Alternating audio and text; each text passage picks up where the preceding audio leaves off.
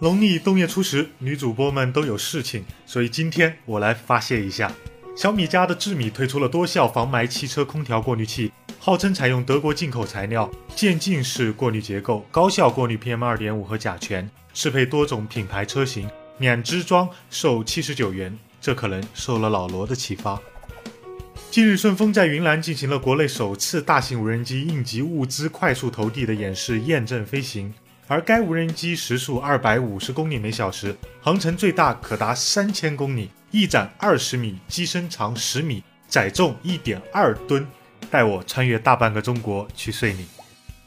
英特尔发布了至强 Five Processor X 二零五处理器，该处理器采用十四纳米制程，最高规格为七十二核心，频率一点五到一点六 G 赫兹，L 三缓存三十六兆，TDP 三百二十瓦。七十二个核心，大家终于可以愉快的数框框了。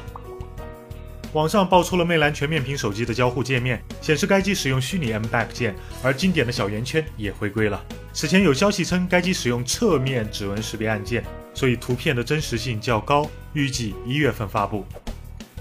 昨天小米上线了会员服务，月费九块九，年费八十八。将免除手机中 MIUI 大部分系统广告及系统应用类的广告。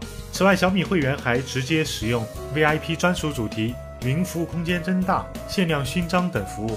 不过，一个小米账号能且仅能免除一个手机的广告，这生意好，一边收广告费分发爱啪啪，一边收机主去广告费。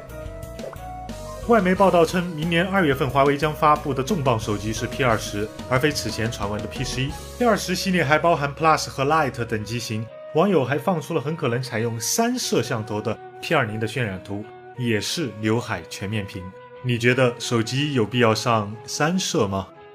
极简又拉风，每天一分钟。